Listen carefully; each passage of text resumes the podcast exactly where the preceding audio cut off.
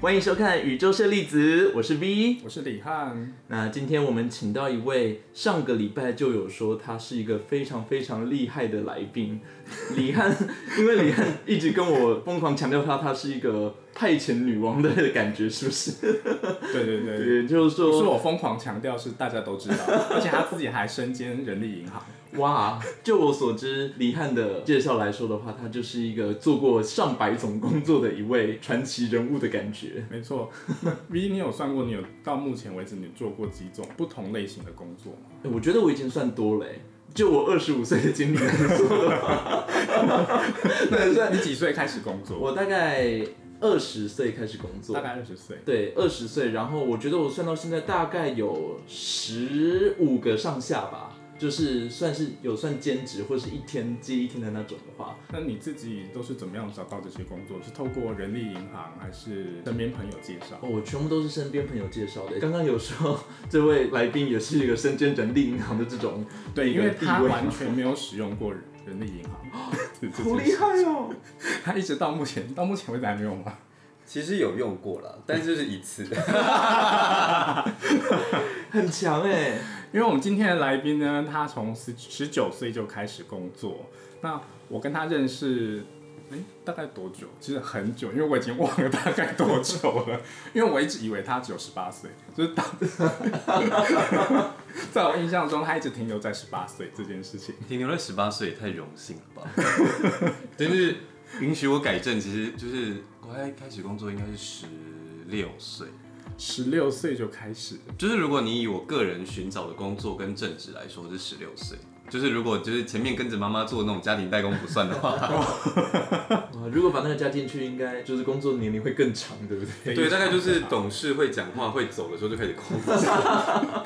好惊人！因为我们跟他认识这么久，我都不知道他到底实际上有做过哪几种类型的工作。那会说他是派遣女王，是因为在二零零七年的时候有一部日剧叫做《派遣女王》。嗯，那不知道的人，大家可以自己去 Google 一下。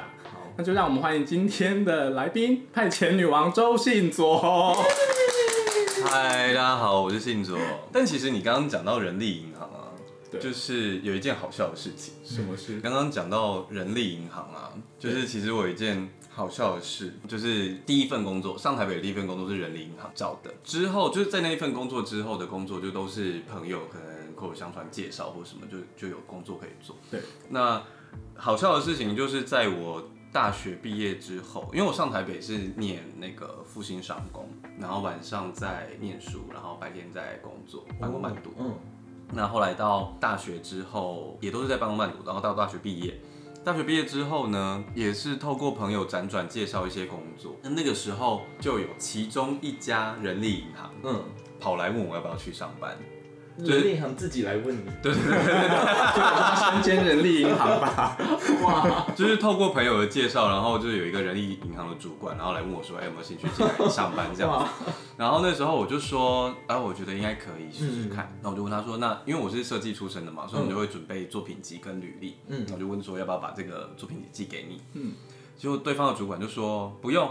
你就给我身份证字号就好了。我说不愧是人力银行，超帅，我就觉得太酷了。然后我就把我的那个身份证字号给他。嗯。然后大概过了一个礼拜，就中间没消没息。那时候隔一个礼拜之后，他就突然敲我，他就说：“周先生，请问一下，为什么我找不到你的履历？”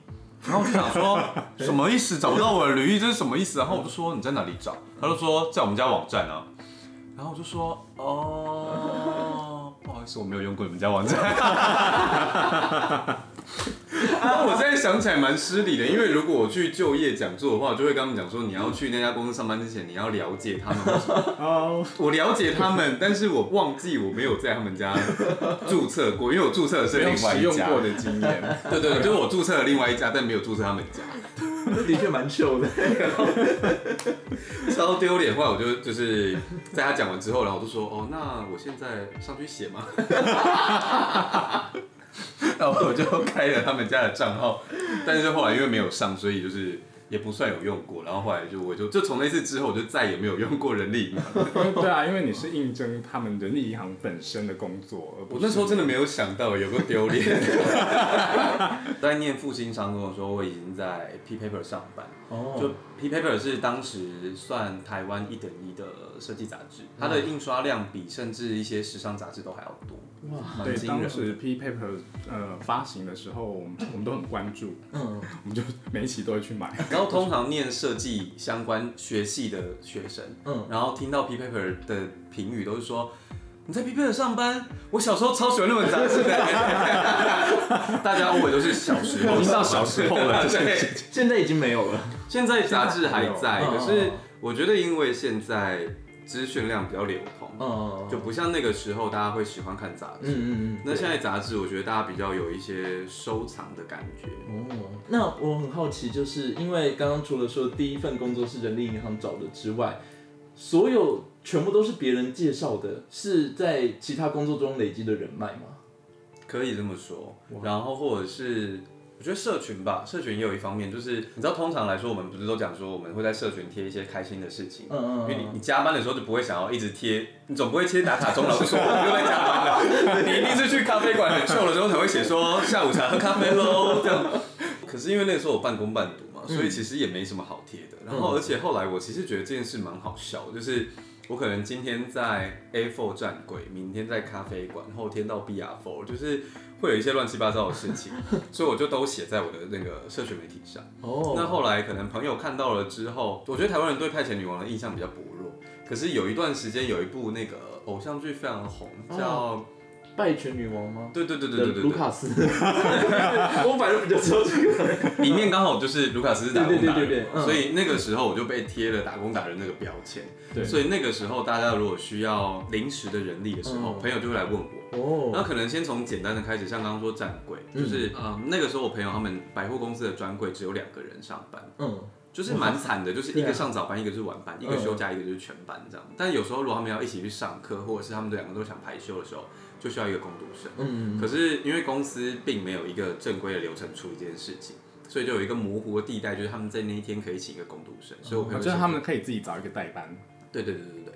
然后我朋友就请我去帮忙，嗯，然后去了之后就发现，哎，大家都很缺。然后你知道，专柜就是每次的时候，专柜超辛苦的，尤尤其是两人柜，两人柜真的很不合理耶，超不合理。可是因为公司又没有一个体制可以完整的去安排这件事情，对。所以他们就睁对这件事情睁一只眼闭一只眼，就是说你找一个代班来，那天的业绩我们就当没事，然后 也我们也不会去计较这件事情，反正就是有人来上班就好，不要空柜就好。哦，那那你也知道，就是柜姐平时如果没有人的时候，就会隔壁柜就会聊天嘛，对，所以这件事很快就就传开了。哦，对，然后所以我就一开始可能只是去 A 四的一个小香水柜，可能一开始是卢亚，然后后来就隔壁的 PNG，然后再三仔医生，然后那个 那扩散开来，对，然后扩散开来之后，他们就会说，哎、我们 BR Four 也缺，然后 我觉得最夸张一个月大概要跑在四间百货，然后十几哎、十个柜左右吧，好强哦，就是有香水、有保养品我什么。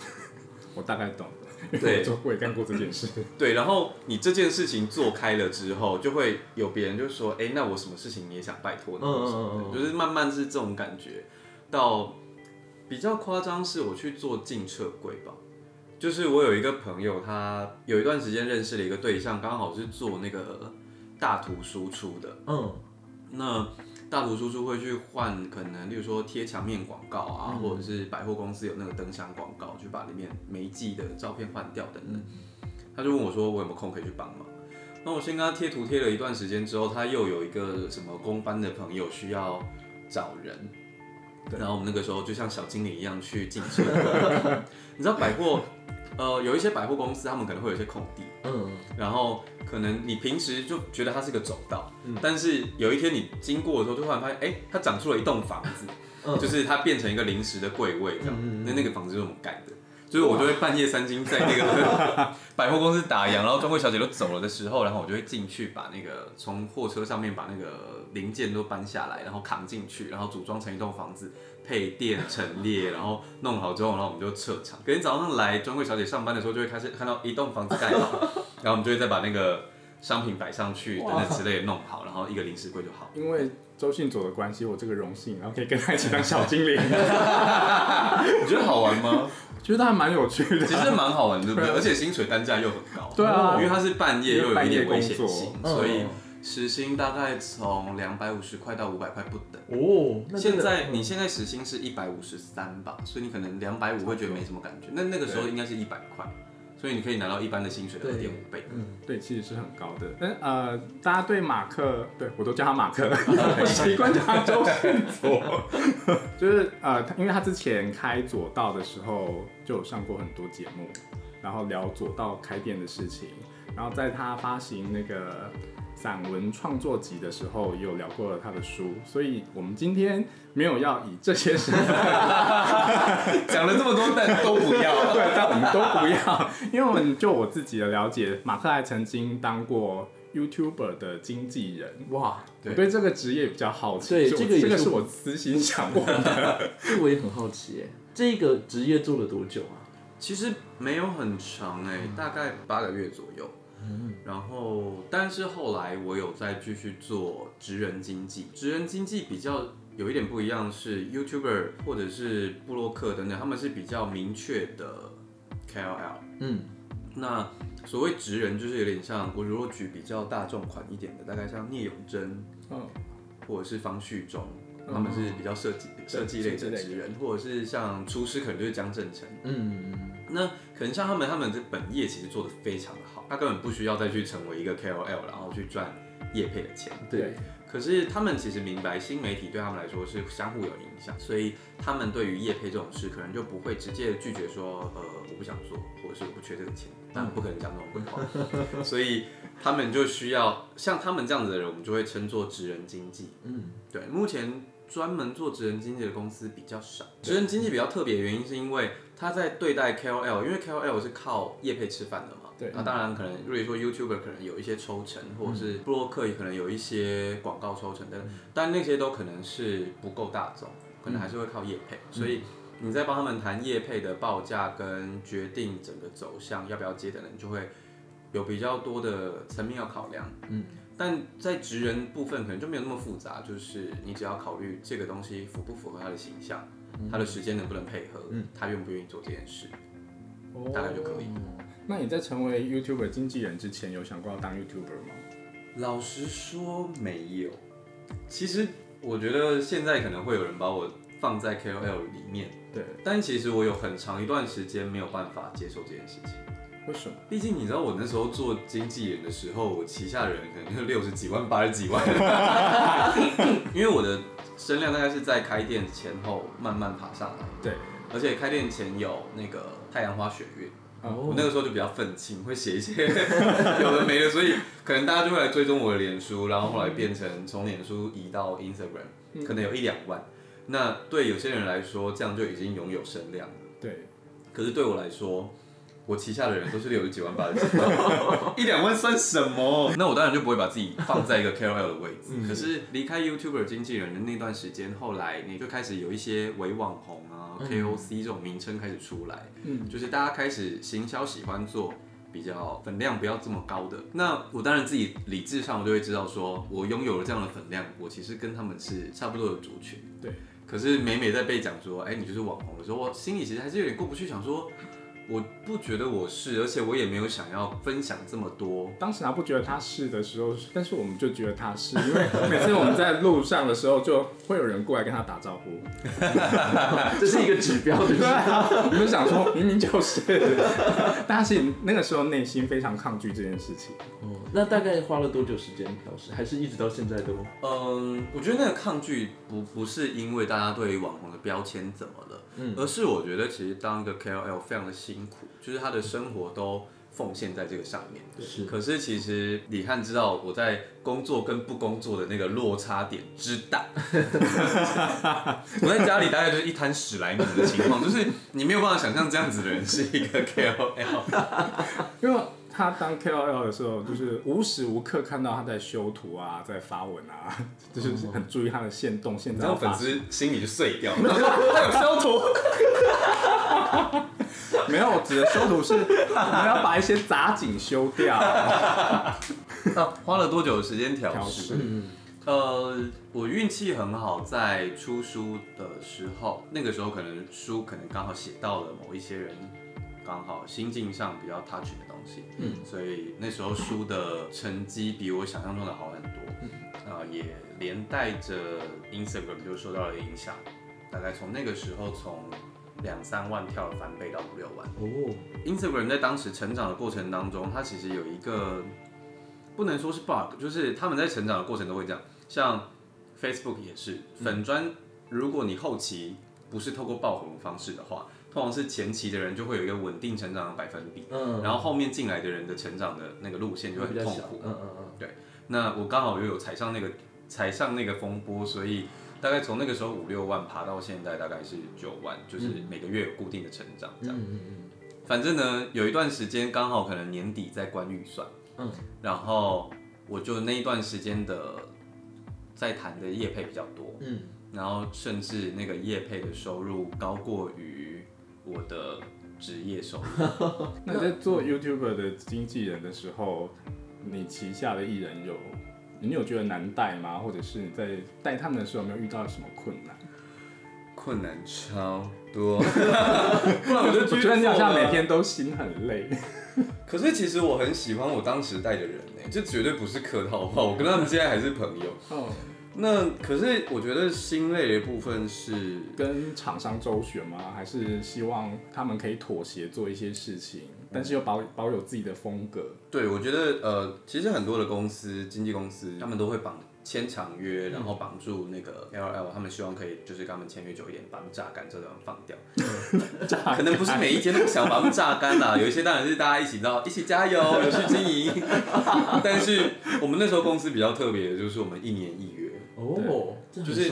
你你随时想走都可以走。嗯可是其实大家都还是相处的非常融洽的原因，就是我们非常尊重我们自己旗下的 YouTuber，然后我们会尊重他们想做的事情，跟辅助他们。嗯，可是那时候我觉得一方面累是就不是 YouTuber 本身的关系，是嗯他们是一个带有艺术家气息的创作者。对啊那你要帮这些人跟现实世界搭起桥梁的时候，就蛮痛苦的。我懂。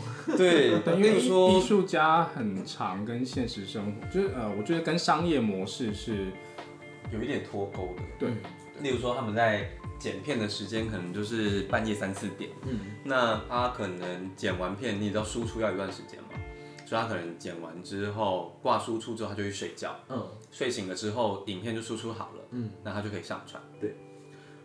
那因为输出非常久，所以他如果要给我看的时候，你知道他大概就是其中一个比较有活力的人，所以他就会凌晨四点的时候打 line 给我，然后他就会说，四点，对，他就说爸爸帮我看，帮我看一下，然后他就会用视讯电话对着那个荧幕，他明天就要上，我就一定得帮他看，然后我就帮他听节奏，看有没有错字啊，然后有没有厂商要的东西没有上到的重点或等等之类的。所以他们在上他们的自己的节目之前，还是会先给你看过，呃，我们的会，会，那你们都会就是看经纪人跟 YouTuber 他们之间的，怎么谈合作？对对对，怎么谈合作。那我们就是会，而且现在比较不流行直播，对，当时流行直播，嗯，所以我们就还要再把他们直播的东西看完。哇，你知道，如果就算我那天是早上九点去上班的话，我那时候工作是两台电脑，公司有配一台给我，然后我自己带了一台电脑去。你看，假设今天我旗下有十个人，嗯，他如果他的影片就是假如有三十分钟，我是不是就要花五个小时把它们看完？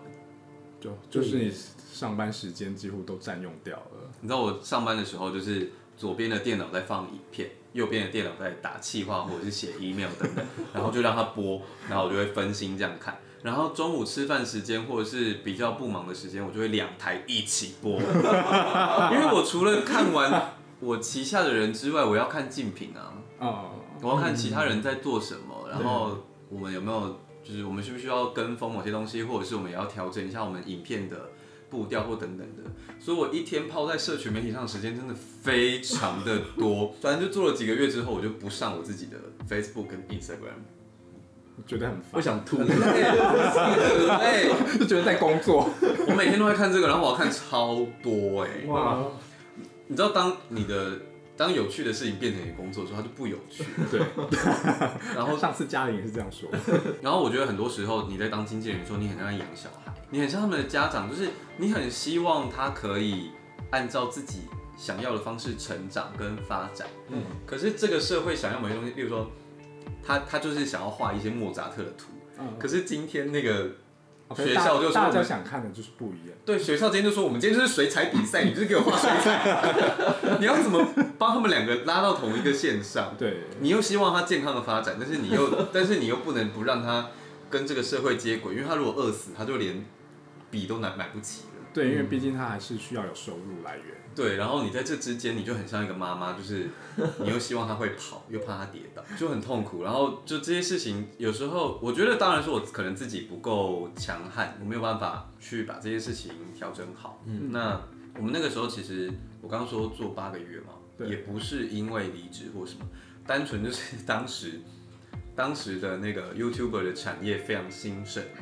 对，然后我们那时候公司每天都非常的忙。嗯。呃，找我进去的老板比较像是经纪人啦，他那时候挂有点像挂我是创意，虽然后来我也要就是处理很多大家的事情，就跟经纪人没有两样，对，但反正主要去谈案子的是他，嗯，他后来就是事情真的太多太忙，累到脑神经衰弱，脑神经衰弱他就是忘记吃饭，忘记哦。不知道自己要上厕这么所，严重，对，然后 就是他每天就是太太忙，然后没有睡觉不够，吃也不正常或什么，然后到最后他就会他的大脑跟他的神经就连接的不够紧密，所以他就会不知道自己需要吃东西，不知道自己需要上厕所。他如果再严重一点的话，嗯，他就会需要包尿布上班。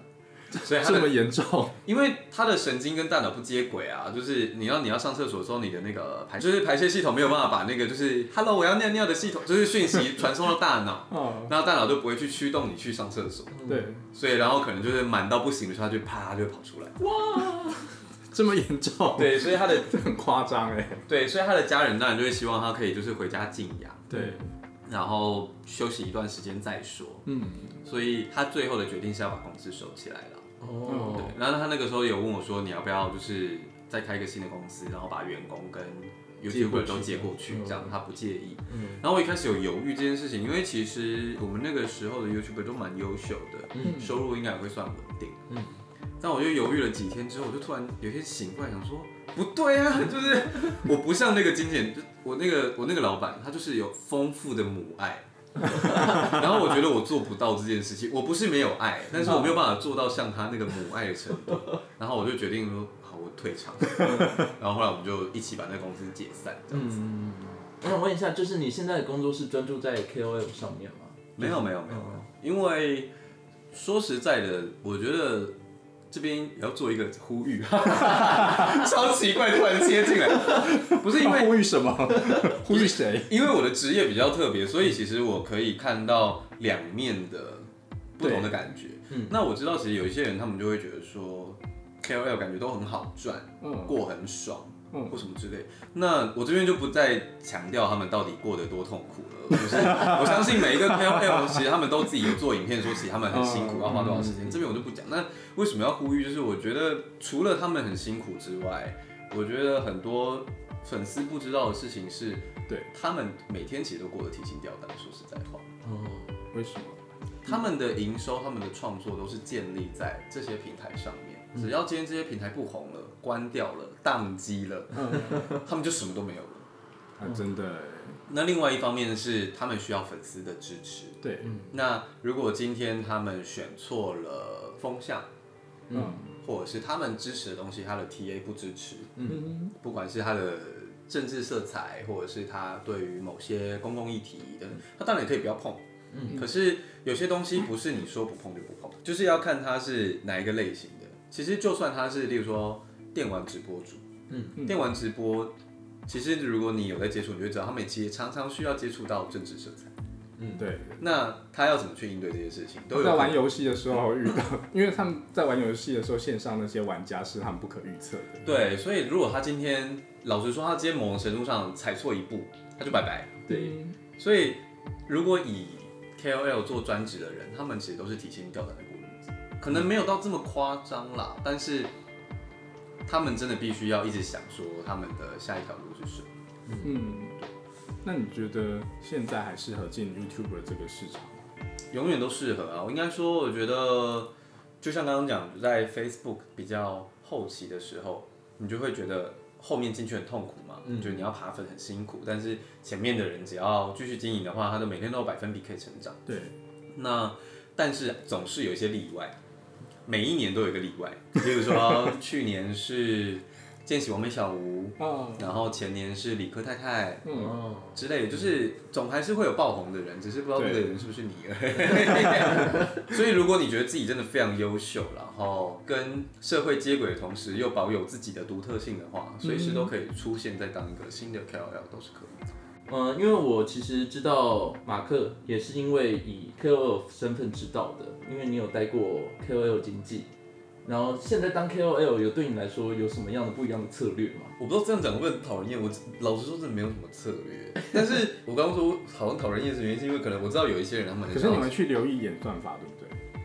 啊，毕竟我行业还是有一点，我有时候还是 我有时候还是会接一些新媒体的案子等等之类的啊、那我可能会比纯粹单纯想要做一个网红的人会更了解一些生态，或者是该怎么做、怎么报价等等之类的。但是我刚刚说我没有在这一块事情上面琢磨这么多，一方面的原因是因为像我刚刚说，我还是想要保有自己的生活步调。嗯嗯嗯嗯但是你刚刚说策略，我的确可能比他们知道更多一点。嗯，所以我觉得这件事情是可能会让那些很想当网红但不得其门而入的人但是我觉得 其实他们也是可以研究这些东西的，嗯就是这些东西不难，对啊对啊然后网络上都有很多资讯，只是可能刚好因为我是在。业界工作，所以我比较理解这些东西。嗯，但就像刚刚跟你说，就是其实网红们都知道说自己的生命是非常短暂的，什么时候就消失也不知道。嗯所以对我来说，其实我觉得一方面那个时候也不是说排斥当网红，是说我自己不知道我自己可以给大家什么东西。嗯，那我觉得我后续会继续经营，一方面也是因为出书之后，嗯，我觉得每次收到大家说他们很喜欢这本书的时候，我真的会感动到不行。因为说实在话，就是虽然我刚刚说书的成绩蛮好，但是我那时候写完书的时候，我的交稿。我的交稿 deadline 是我还记得应该是二二八之类的那种，就是一个年假，然后可能就是例如说三月一号要给稿子这样子，然后我就在廉价的时候把最后这样拼命的写，然后收尾，然后可是我写完之后我就觉得好难看，我就想说这不就是一本骂社会、骂父母、怨天尤人的一本书吗？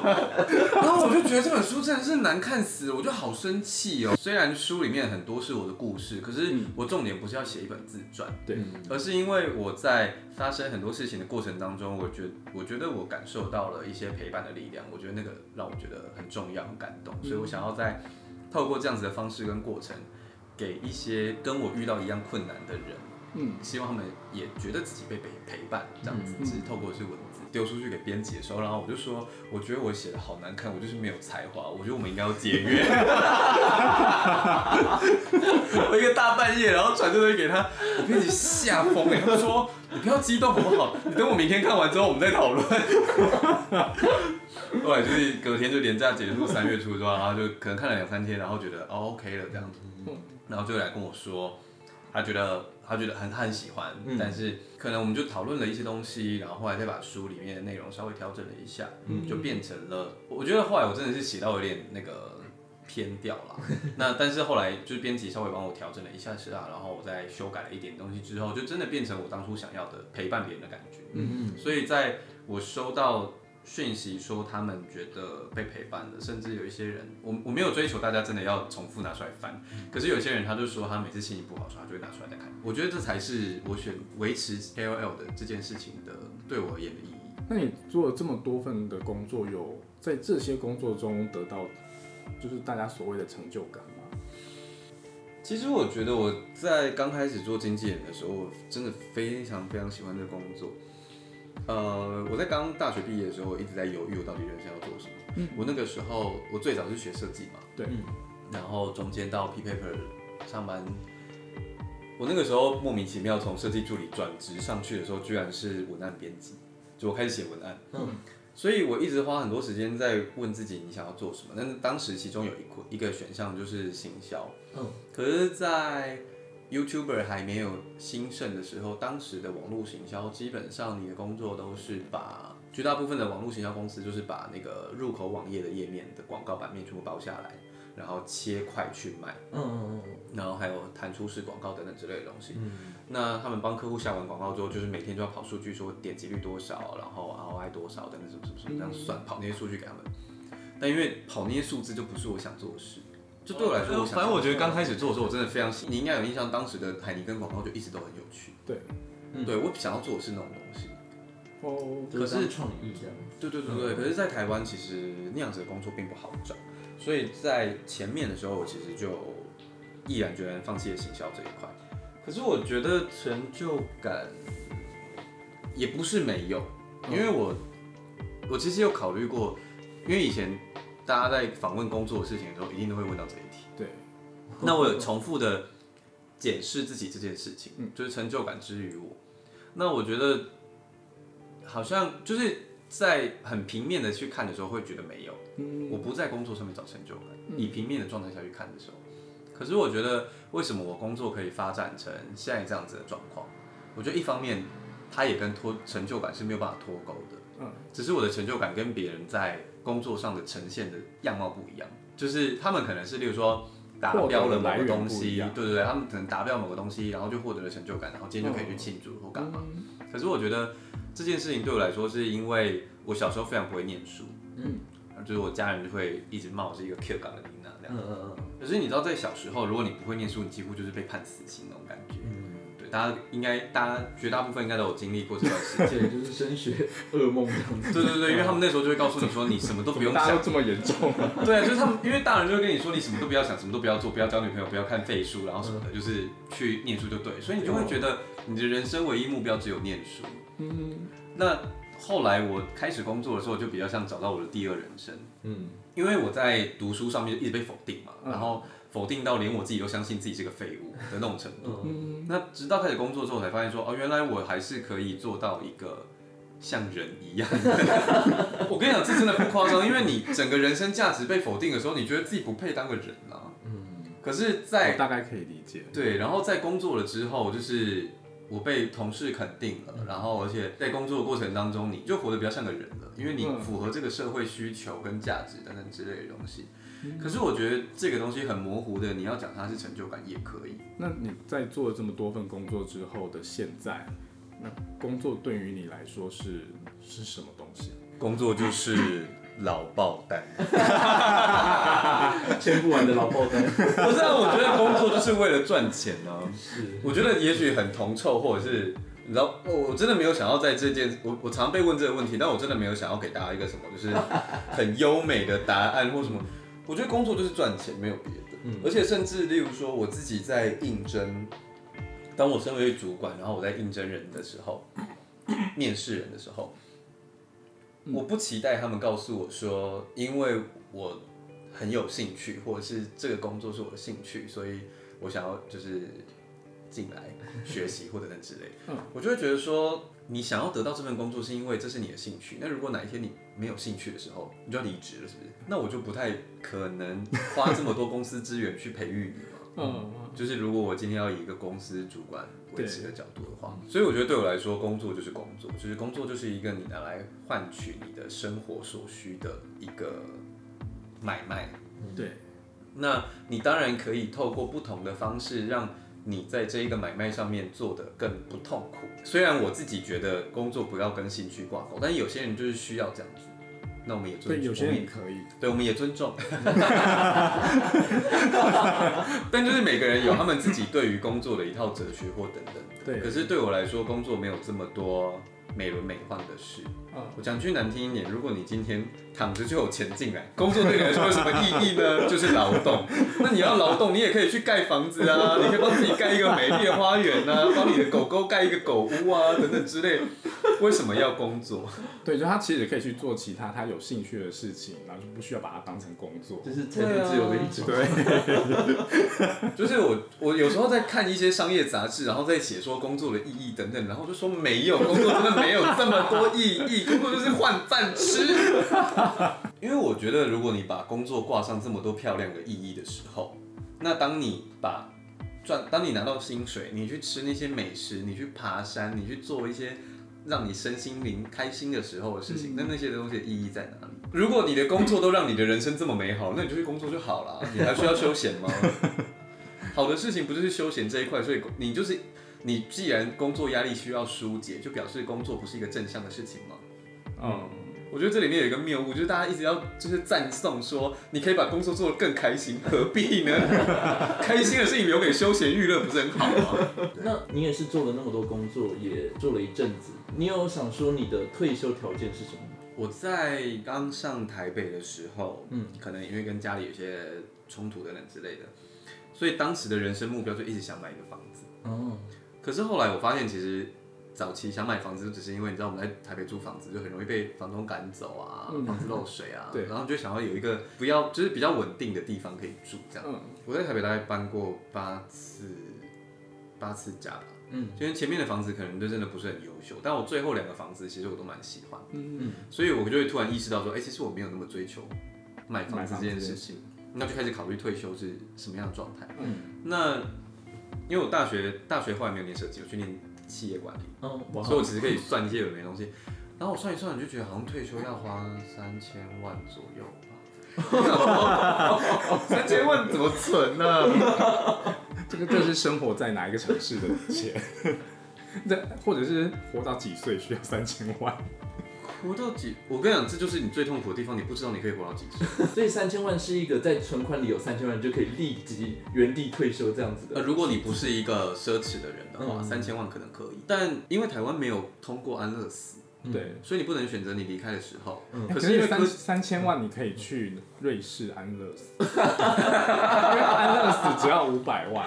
我的意思是，就是现在科技在进步，你有可能会越活越老，可是你又没有办法选择自己什么时候死掉。嗯，所以你可能三千万是一个多抓，但是也不见得足够的一个 range。嗯但是后来有一天，我发现说，如果你假设你对于投资足够理解的话，一年只要赚到百分之五的利息，本身是不难的。嗯。就是如果你稍微研究一下股票跟利息这件事情的话，对，大概八百万就可以退休了。有时候有做投资的话，对，就是如果你可以把那个百分之五稳健的做出来的话，因为八百万乘以五趴是四十万，对。嗯然后四十万再除以十二个月，一个月大概有三万多块钱。就是如果你节省一点的话，就不用赚到三千万，只要赚到八百万就可以了。但是你要先学会投资，嗯，要先学会投资。五趴不多了，说实在。所以我现在可能短期的目标就是看能不能先冲到八百万。就是一个退休目标。就但我还要先把钱还完，我今天找到钱还没有还完。我就是希望今天大家听完周信卓不太一样的人生经历，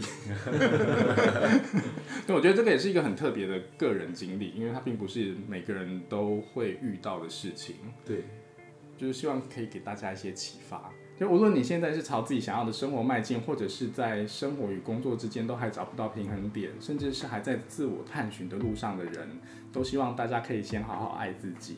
嗯，因为每个人都是自己的宇宙核心。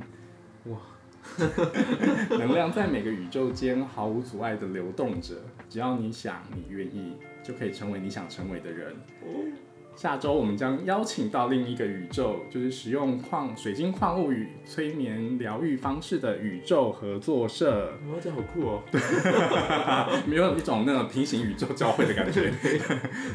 就宇宙合作社会陪大家一起走进我们自己的内心，面对那些连我们自己都搞不清楚的各种情绪与创伤。而且下周会是我们第一次出外景，录音地点会是在宇宙合作社他们也看不到吧工作室有就没有车声了。而且没有，有可能听到水晶讲话的声音，都会会或者是有一些怪异的那个，就请大家期待。那我们今天谢谢周信卓，谢谢。谢大家下周见喽，拜。拜拜